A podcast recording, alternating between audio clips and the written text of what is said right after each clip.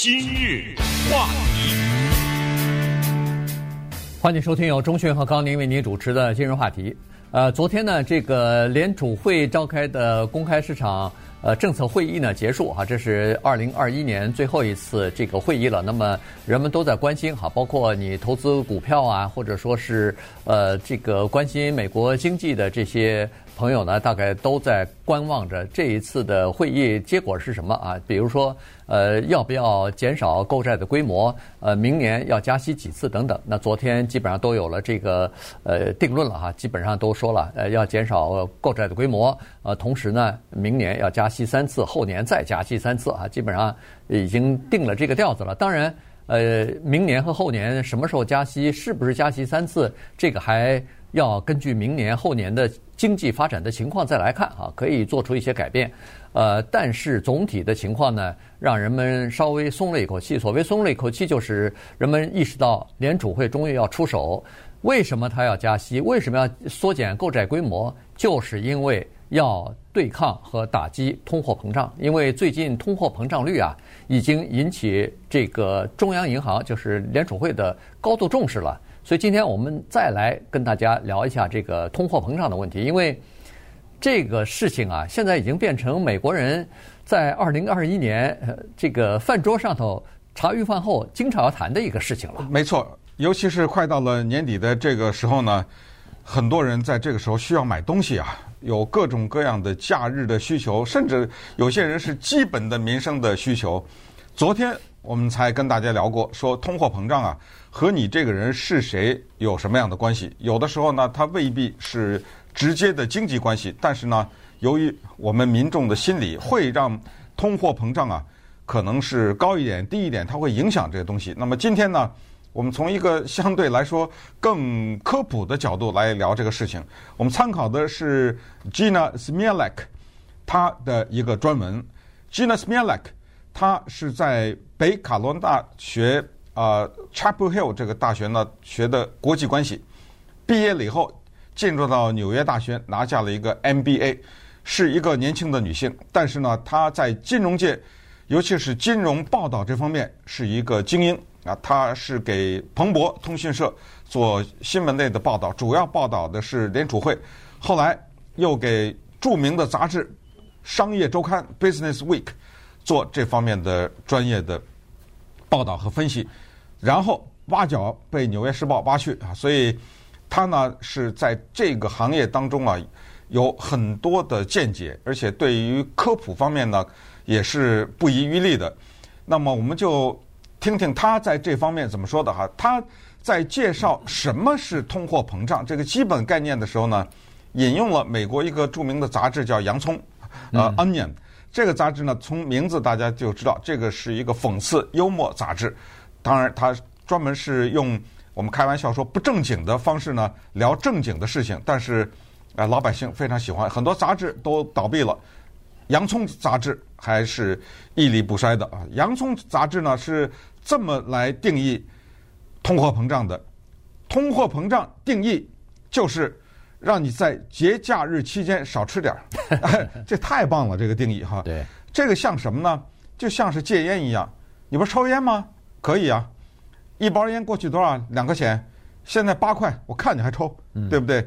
通过这个方式让你少抽点儿，你看看，就是这么样的形象的形容了什么是通货膨胀，就是东西贵了，你吃不起了，就少吃点吧。那当然这是开玩笑，那咱们看看不开玩笑的角度，我们怎么理解什么是通货膨胀？我们也利用这个机会呢，一起咱们就科普一下。对。什么是通货膨胀呢？这个它呃用一句话来解释，就是说，随着时间的推移，你的购买力丧失了。呃，也就是说，你的这个一块钱啊，今天的一块钱，到了明年，到了后年，到了五年之后，它不值一块钱了。其实这个在呃，因为我是学 MBA 的嘛，所以在上那个呃金融课的时候，上经济课的时候啊，宏观经济的时候。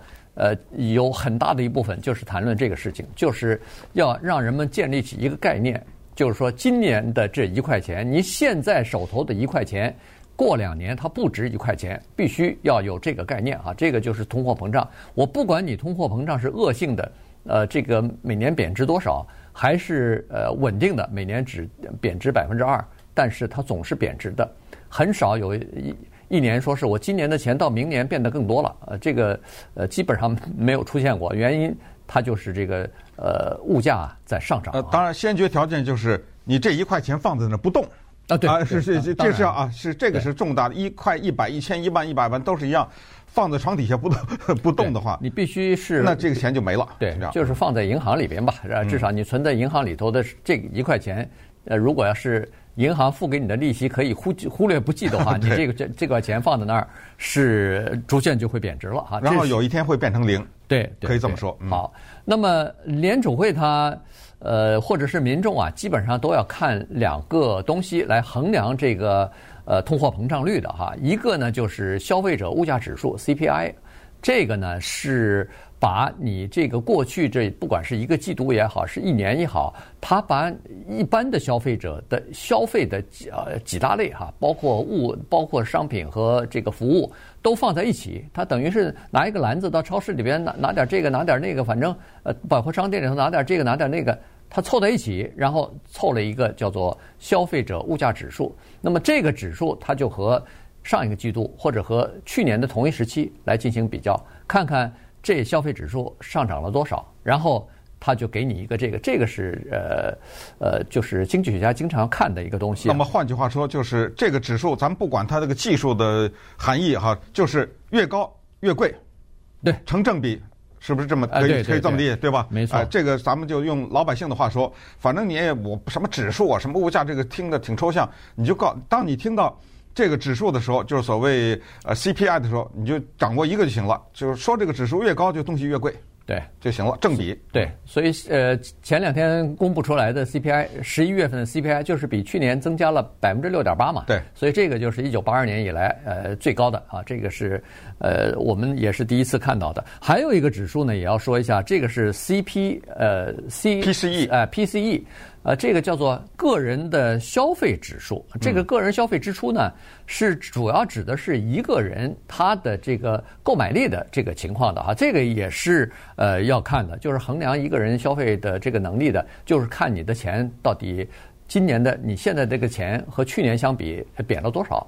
所以这两个指标呢，是呃联储会呃非常关注的这个指标。对，而那个第二个这个 PCE 啊。就是所谓个人消费指数，呃，支出指数啊，全门叫这个个人消费支出指数。这个东西呢，相对的，我们老百姓来说，相呃可能是更重要一点。原因是我们常听说什么百分之二、百分之二，嗯，这个就是刚才说的这个第二个这个 PCE，就是中央银行也好，或者你们这联储会啊，就是说他们呢要安稳民心，他就基本上多少年来啊，他就把这个定在了百分之二。那么我们就知道公司加薪啊，什么的有的时候不是说这个公司业绩多好或者什么，他常常会说考虑到通货膨胀，对，我要给你加。为什么我们的最低薪资从每小时两毛五，对不对？对，一直涨到现在十五块，就是都跟这个有点关系。就是你再不涨，这个国家就崩了，因为再也买不起了。好，那么咱们再把这个头绪拉回来，看一看现在发生了什么情况？什么叫通货膨胀？通货膨胀就是贵了，好，为什么会贵？你想一个道理啊，今天我拿一块钱买一盒鸡蛋，有一天这一盒鸡蛋变五块了，比如啊，我是举鸡蛋的例子，大家比较容易理解，是不是没人买了？那么这个盒鸡蛋是不是就烂在超市了？肯定啊，如果没有人买得起，当这个鸡蛋从一块涨到一百块的时候，再说的更极端的时候，它之所以能涨到一百块，只说明一个问题。就是有人能用一百块买，对不对？哎，就是这么一个简单道理，这就叫做经济过热。就是当人里手里有钱，你涨多少我都能买得起的时候，他我就给你涨，就这么一个简单道理。我知道有人买得起，你看看现在你买房子，你能买得到吗？嗯，我我认识的人买房子 一百二十万的房子，第一天看到。回家，夫妻俩商量商量，给人打个电话过去啊，对不起，早卖了。嗯啊，对，而且还不是一百二十万卖的，一百四十万卖的，你你还算着回家商量呢，你还对不对？对，就是这么一个道理。从鸡蛋到房子，那么怎么会经济过热？那你就想一个问题，就是突然之间，美国人有钱了，嗯，这是怎么回事？这个不是好事吗？有钱，但是有钱东西的数量跟不上了，不管是供应链还是生产链跟不上的时候，我这个东西不管这个东西是什么，我在我这个店里只有五个，现在二十八个人抢这五个东西，是不是这个道理啊？那我这五个东西是不是就把价钱涨上去了呢？那么等一下咱们再慢慢的把这个洋葱给它剥开啊，咱们就看一看怎么回事，老百姓就有钱了，怎么回事它就东西就涨上去了，而且通货膨胀，按照这些研究者告诉我们还是好事儿，在某些时候啊，在什么时候它是坏事，在什么时候它是好事？当它是坏事的时候，它怎么改变整个的人类的历史？当它是好事的时候，它又会起什么样的作用？今日话题，欢迎继续收听由中讯和高宁为您主持的今日话题。今天呢，我们跟大家来聊一下通货膨胀哈，从最基本的这个呃概念开始讲起哈。呃，刚才说过了，为什么会有通货膨胀，是因为供需关系出现了这个呃很大的差异啊，所以呢，在这种情况之下，供不应求了，那价格就会上涨。呃，价格上涨是因为很多人要买有限的东西，那这个东西为什么会涨？因为商家突然发现说，哎呦，这东西好卖，而且我可以涨价而不得罪顾客。在这种情况之下，他当然要涨价，涨价以后他自己的利润就会增加嘛，所以呃，这就出现涨价。再加上今年呢情况又特别特殊啊，还有一些呃以前可能不算是不会出现的一些因素呢。突然雪上加霜了。你比如说疫情这个事情，疫情呃出现的时候，有些工厂和这个关门了，有些工厂减产了，呃，再加上有一些码头等于也是关闭了。结果疫情突然好转的时候呢，再一开的时候，这个要么就是船或商品运出来的时间堆积在一起，没有人手卸啊；要不就是恢复生产的时候，或者是停产那几个月呢。东西供应不上了哈，所以呃，供应链就出现了，要不就是拥堵，要不就是断裂。所以在这种情况之下，货物不足了，那会影响这个价格啊。呃，同时呢，也是这个因为疫情的关系，石油生产减少了，因为大家都不出门了，不开车了，呃，工厂停产了，那用的石油就少了，所以石油生产国赶快就减产。结果突然疫情好了以后，还没增加产量呢，可是对石油的需求增加了。于是，石油的价格哗的一下开始上涨。石油价格一上涨，天然气价格也上涨，所以一下子就把所有的东西呢都给带起来了。那这个是平常的时候不太会出现的哈，在这种情况不太会出现的。可是现在呢，等于是雪上加霜，几个因素凑在一起之后呢，这次的这个通货膨胀呢，就突然的非常明显。而且非常快速。是，那么在这种情况之下，前景是什么样的啊？呃，昨天呢，我们简单的提了一下，说老百姓为什么有钱？呃，因为疫情嘛，呃，关在家里不花钱了，不看电影了，不去餐厅了，等等，不，呃，不旅游了，这钱就攒下来，所以这也是一个原因，就是老百姓呢，相对相对来说手头钱多一点。那么接下来是一个什么情况呢？就是它到底是一个临时的，还是一个持久呢？必须得带着历史的眼光去看这件事情。很多来自于中国大陆的人看过早先的一个前苏联的一个电影，叫《列宁在一九一八》。嗯，呃，在那个电影当中有一句变成了妇孺皆知的话，叫做“面包 会有的，牛奶会有的，一切都会有的”。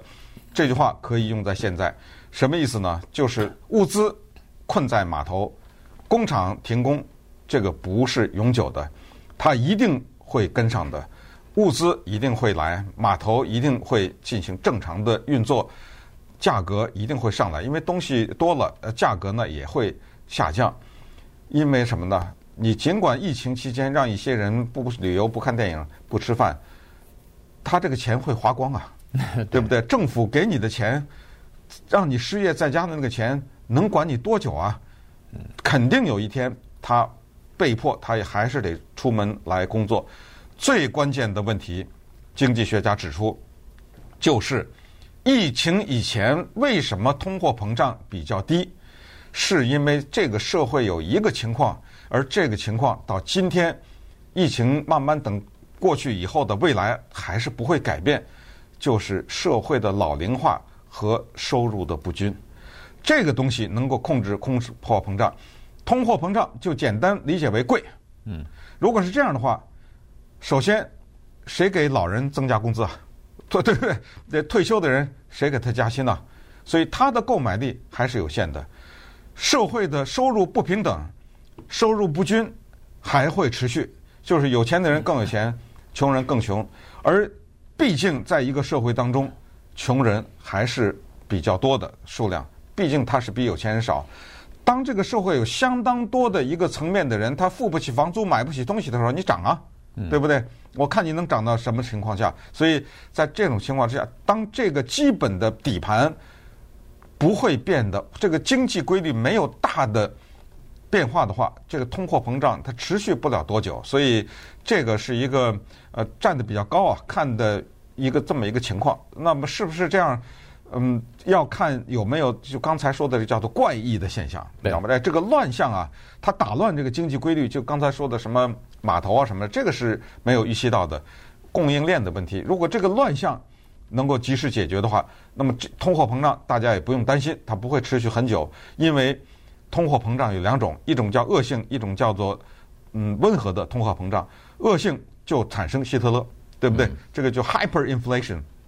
就当你让老百姓背着一麻袋的东西去一麻袋的钱去买一个东西的时候，你就知道糟了，要出大事了。那那个时候德国人，大家对一战以后的德国了解，到后来就是这样，背着麻袋去啊。对，那个钱不值钱，是真的是提着一麻一麻袋钱去买一袋面包啊什么之类的。那当然就滋生了产生希特勒这样人的土壤。对，但是在美国不会出现这样的情况啊，这个是基本上可以排除在外的。呃，那么原来是说临时性的可能性会非常大，但是现在为什么联储会会紧张了呢？原因是它可能会出现一种情况，在这种情况出现的时候呢，这个通货膨胀就会持续下去了。这个就是工人的工资。现在在美国就出现这样的情况了，就是说，很多的劳动大军里边的人意识到，他们预期通货膨胀会加剧，于是，在找工作的时候，他们要把这个预期呀，要反映到自己的薪水里边去。所以在过去一段时间以来，美国的劳工成本大幅的上升，尤其是那些最低薪资的。当然，这是应该的，因为原因就是。他那个最低薪资，原来那个最低薪资本来就已经快过不下去了。如果再加上通货膨胀的话，这不就更过不下去了，购买力更差了吗？有句话叫“什么都涨，就是工资不涨”，对，对不对？所以这个情况是呃出现问题了哈。这就是为什么呃你看哈，昨天在联储会这个主席啊抛呃抛呃抛呃这个回答问题的时候，其中就有一个人说：“你怎么改变主意了？原来你认为说通货膨胀是临时的，不用担心。”现在突然你认为说有可能会持续下去，他说对，我看到的一个数据是呃十好像十月份吧，今年的十月份还是十一月份，他看到的一个数据是这个劳动成本大幅增加。他看到这个东西呢，引起他的警惕了。原因是这样子的，你劳动成本增加了以后，我们试想一下，工人的薪水大幅增加之后。你说这个生产商，这个老板，他会不会把产品的价格也也要上升啊？他这个劳动成本要反映在这个商品的价格里边去，所以他就要把这个价格，他多出的这个钱要转嫁到消费者的身上，所以他商品就贵了。贵了以后，在流通渠道里边，在消费渠道里边，你买这个东西的时候就贵了，然后贵了以后，哎，你看劳工说，你看我的预期果然是准确的，于是。后来的劳工又把这个东西反映到他们自己的折到他们自己的薪水当中去，所以这个就是工资上升导致产品上升，产品的价格上升又导致工资的上升。这个唯一这样现象如果出现的话，那么这个通货膨胀呢就可能会持续比较长的时间了。对，这个里面蛮复杂的、有意思的情况，就是说它都呃太多的因素交织在一起。呃，Gina Smirlik 给我们举了一个例子，椰子那个例子，那个蛮好玩的。呃，他说啊、呃，比较温和的、适当的通货膨胀呢，对借债的人有好处。他举的这个椰子的故事是这样的，这个可以用在我们普通人的身上，你可以把它换成别的东西啊。一个人呢，向银行借了两百块钱。嗯，他卖椰子，顺便说一下，台湾来的人管这个叫椰子，哈哈。他卖这个椰子呢，一块钱一个，那么他是不是要还给银行两百个椰子啊？对不对？对因为一块钱一个，我借了两百块钱，我到时候还你两，等于还给银行两百个椰子。他这么一块钱一块钱这么卖，但是有了通货膨胀以后，他卖一块零五了。嗯，那么这个时候，他要凑够两百块钱，他就不需要卖两百个椰子，卖一百九十个稍微左右吧。嗯，对。他如果要是涨到两块钱一个，对不对？他只卖只卖一百一百个椰子，等于他从银行那儿拿了两百个椰子，到时候还的时候只还了一百个嘛，这不等于这 这个意思吗？对。所以对于向银行借钱的人来说呢，他是有利的。当然，换句话说，这就苦了债主了，对，对不对？银行不所以他都是这样，对，没错。嗯我我好，我今年借给你的两百块钱，过几年等你还完的时候，只只变一百块钱了，对，吧？当然再加上利息，那利息如果是固定的话，那不是固定利息这个对债主最亏，哎，对，这不是就亏了嘛？所以银行就不愿意哈。所以你看，这是矛矛盾的两方面。那当然，对老年人来说，对学生来说，他们只有固定的这个收入我的情况之下，那当然对他们也是相当不利的哈。那对。呃，员工来说怎么样呢？员工是这样子的，就是当你的薪水也随着是这个通货膨胀上涨，而且上涨的比通货膨胀还要高的时候，那当然你的生活就不会受到影响，因为原因是通货膨胀在上涨，你的薪水也在上涨，而且上涨更多啊，这个呢当然就不会影响了。但是对投资人来说是有影响的。原来你认为，哎，我投一个百分之五的回报率，我就可以接受了，长期以来。但是现在百分之五是可以，可是人家通货膨胀率到了百分之六了，这时候等于你那个钱原来是有百分之五的进账，呃，还还有增长价值，呃，有增长，那现在等于是你每投一百块钱，反而赔本赔了一块钱了。所以在这种情况之下，对投资人似乎不是什么特别好的。可是房地产它保值的情况呢，就会比较好。